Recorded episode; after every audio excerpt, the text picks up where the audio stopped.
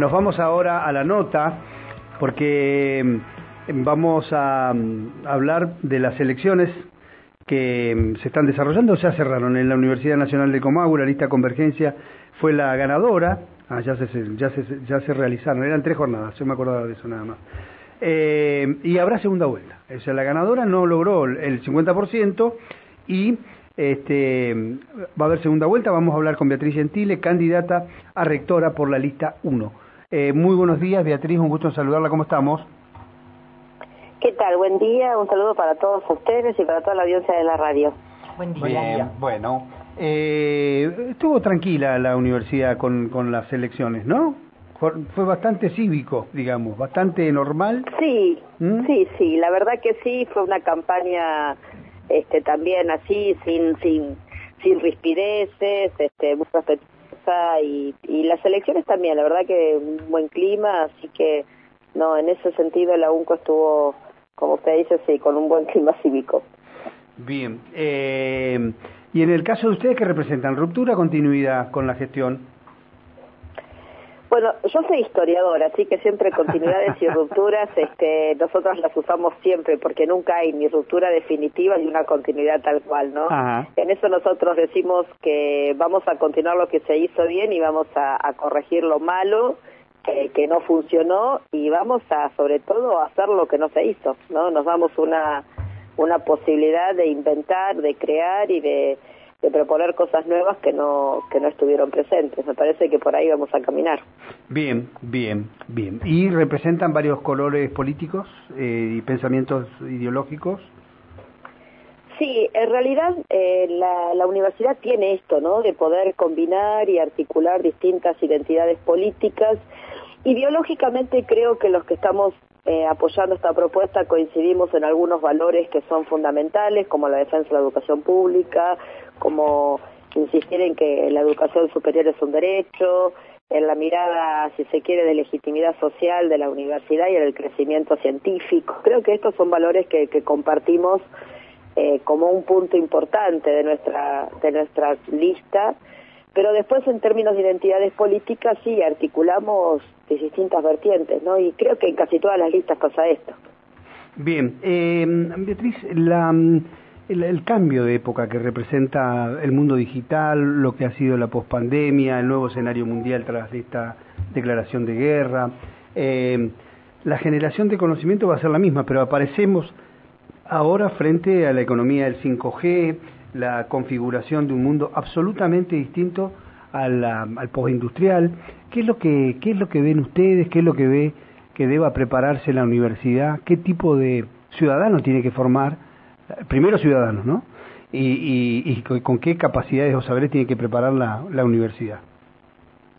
Uy, qué linda pregunta. Eh, bueno, en principio creo que la universidad está transitando y nosotros en eso creo que tomamos mucha conciencia a partir de lo que fueron los dos años de virtualidad, está transitando hacia la bimodalidad, ¿no? Una bimodalidad que nos va a implicar combinar la territorialidad de, una presencialidad que es la base de nuestra universidad con vamos a, a incorporar esta enseñanza a distancia, esta enseñanza digital que nos va a permitir una serie de cuestiones que realmente creo que la van a potenciar a la universidad, como por ejemplo llegar localidades y llegar a estudiantes que no podíamos llegar en términos físicos, poder eh, combinar para aquellos estudiantes que hoy tienen tienen que dejar el cursado porque trabajan, porque tienen familia, porque tienen otros proyectos, bueno, poder combinarlos por, porque algunas de esas de esos tramos, de esos trayectos formativos los van a poder hacer en forma virtual bueno, hay una serie de cosas que me parece que están a la altura de,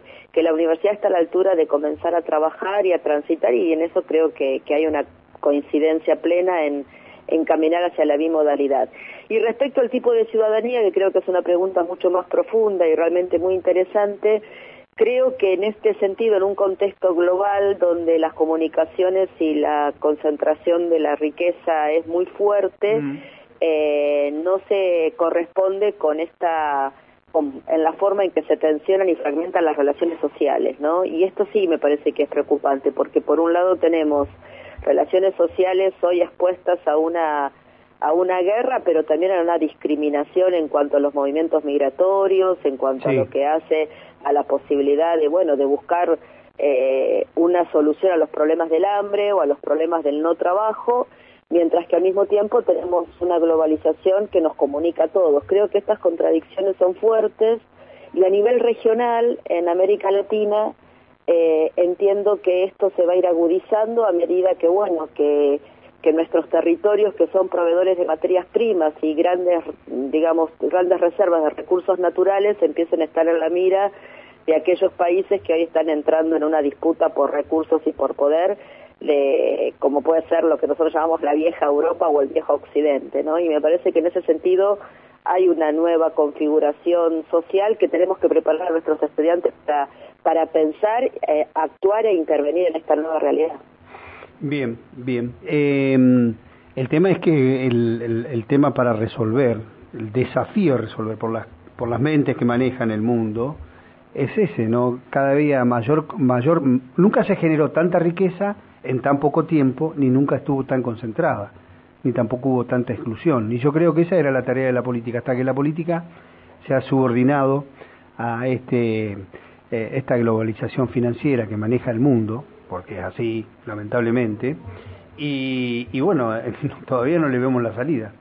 No la veo, no se ve, no creo, a ver, escucho muchos hablar, pero sigo pensando lo mismo y miro y hago una radiografía rápida, ¿eh? ¿no? una simple mirada de los líderes y uno ve en Francia no está Mitterrand ni está Macron, en Alemania no está Scholz ni Willy Brandt ni está, eh, no me sale el apellido porque es nuevo, eh, en, China tenemos lo que tenemos, en Rusia tenemos lo que tenemos y en Estados Unidos tenemos Joe Biden que un día sale del escenario y saluda al aire, le quiere dar la mano a quien no está atrás de él, digamos, todas estas imágenes son tremendas eh, para, para la humanidad, ¿no? Yo, al menos desde mi preocupación, yo lo que veo es que antes uno, en la casa de uno lo educaban, si vos estudiás que vas a progresar, vos haces esto que vas a progresar se disciplina hoy. Y hoy nadie sabe si eso es así y si se educa en la casa o educan desde el teléfono, ¿no? Sí, hay, hay, hay, coincido en una cantidad de aspectos importantes en ese sentido porque eh, hay una resignificación de todo lo que hace la mm. educación. Nosotros como universidad estamos pensando seriamente que tenemos que preparar a nuestros estudiantes para un mundo donde la sociedad salarial está perdiendo lugar, donde el trabajo empieza a ser un trabajo fragmentario, provisorio, donde el mercado informal eh, mm. tiene a los jóvenes como prácticamente la franja más importante en el sector ocupacional.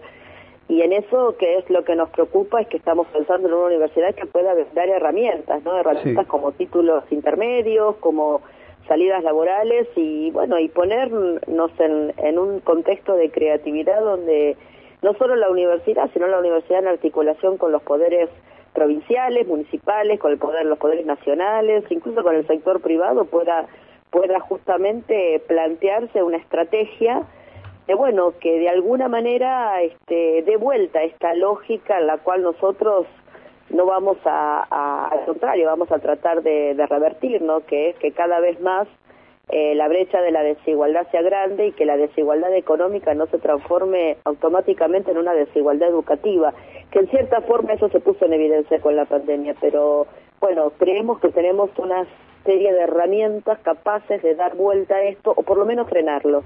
Y acá hay una hay una toma de conciencia también de, de, todos nosotros como comunidad, ¿no? Un poco entendernos que siempre es mejor, yo siempre digo esto, ¿no? Un estudiante siempre es mejor, aún un estudiante que puede ingresar a la universidad, aunque le cueste terminarla, que un estudiante que no ingresa nunca. Y esto me parece que es una, una cuestión que tenemos que tener en cuenta. Bien. Eh, Beatriz, ¿usted es historiadora? Sí. Ajá. Mi, mi maestra, mi última maestra ya de grande era Marta Ruffini del Cursa. Ah, sí, sí, yo la conozco, sí, sí, nos conocemos con Marta, sí, sí. Marta era ruptura continuidad. claro, también es ruptura y continuidad, Marta, sí, sí. este, bueno, ¿cuándo es la segunda vuelta? La segunda vuelta es el comienza el sábado 11, lunes 13 y martes 14 de junio. Quedan dos semanitas nomás. Sí. Bien, bueno, la veremos por acá, seguramente vamos a conocer a todos los candidatos acá en el piso. Muchísimas gracias por estos minutos, Beatriz. No, gracias a ustedes. Hasta pronto. Hasta luego. Muy bien, Beatriz Gentile, candidata rectora por la lista 1 eh, de la lista Convergencia Universitaria del Comahue, ganó, pero no alcanzó el 50%, van a segunda vuelta, 11, 13 y 14 de junio la vamos a tener aquí. Después el Día del Periodista, les aviso para aquellos que no mandaran pastelitos hoy,